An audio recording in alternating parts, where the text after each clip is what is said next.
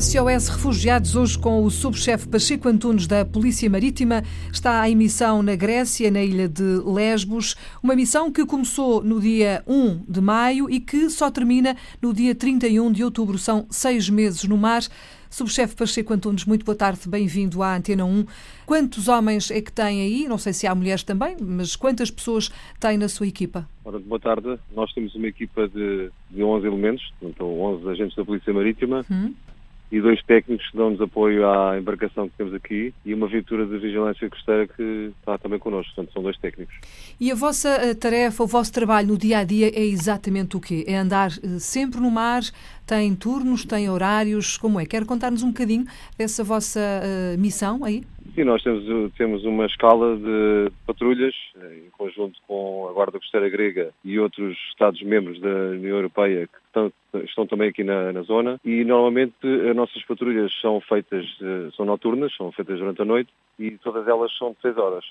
É quando chegam mais barcos, não é? Ou pelo menos eh, quando chegam alguns barcos, já que nós sabemos neste momento o fluxo eh, é muito mais reduzido do que já foi, por exemplo, há, há dois anos. Lembro-me que em 2015 houve um aumento brutal do fluxo migratório e de refugiados e agora as coisas acalmaram, é isso, não é? Sim, a situação agora está completamente diferente, está muito mais calmo. Temos mais meios na área, está mais controlada e eles vão mudando de, de zonas, dependendo de onde está mais o cerco puxado ou não.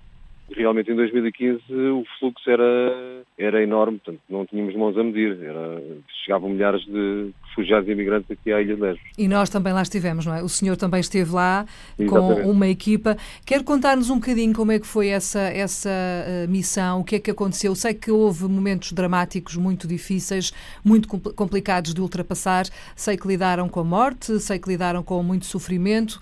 Agora, felizmente, as coisas estão mais calmas, mas gostava que nos uh, tentasse explicar um pouco como é que isso foi, como é que aconteceu, como é que, como é que eram os vossos dias.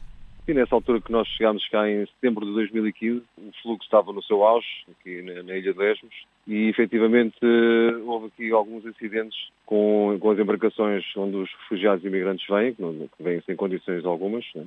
deparámos com situações um, um, pouco dramáticas, eh, com mortes uh, pelo meio. Uh, uhum. uh, socorremos também muitas pessoas, uh, temos, tínhamos condições para isso, para no momento fazermos o suporte básico de vida, revertemos algumas vidas, muitas crianças também, bebés de colo, que é preciso ter um cuidado especial, grávidas, apanhámos tudo um pouco. Foram momentos, às vezes, um pouco complicados. Nesta altura, o cenário é completamente diferente completamente diferente. Isto, em média, chegam aqui por semana dois, três, três embarcações com imigrantes e não tem havido registro de acidentes mortais ou mais, mais graves. E as embarcações são as mesmas, não é? Com poucas ou nenhumas condições, cheias de gente a lutar para conseguir uh, fugir à Sim. guerra, fugir uh, àqueles dramas todos que nós conhecemos. São pessoas que vêm, uh, na sua maioria, de onde? neste, momento, neste momento estão a vir mais de Norte da África por incrível que pareça, encontramos aqui pessoas de Marrocos, uh, Nigérias, muito longe daqui desta zona. Alguns, de vez em quando aparecem também famílias sírias, mas não, não tanto. Vocês vão ficar por aí durante uh, seis meses, tal como disse no início, e depois no final de outubro regressam ou há mais alguma equipa que volte? Por agora a missão é só, é só até outubro. Uh, não quer dizer que não vá continuar, uhum. mas nós não sabemos isso ainda. Tem ideia de quantas pessoas é que já resgataram ou não? Sim, no, na, na, missão anterior, que tivemos cá um ano, resgatámos cerca de 3.800 pessoas. Sim, nesta altura já tivemos aí uma situação aí, tivemos uh, resgate de cerca de 50 refugiados, também num bote. É, essa, essas pessoas, obviamente, fogem daqueles cenários todos que nós conhecemos, nomeadamente da guerra, de perseguições, enfim, de, de tudo isso e são pessoas que dão tudo o que têm para conseguir um lugar nesses barcos que eh, já se percebeu não têm condições nenhumas e que a maior parte deles depois uh, afunda. E, portanto, nós, nós sabemos. Nós, diga, diga. Nós encontramos aqui um bocadinho de tudo. Encontramos hum. aqui os refugiados que fogem realmente da, dos países onde, onde, se encontram em guerra, não é? Hum. E encontramos também os imigrantes uh, que vêm à procura de, de uma vida melhor. De um sítio melhor, uma vida melhor, não é? Portanto, vêm, vêm misturados. Vêm misturados, encontramos hum. aqui tudo.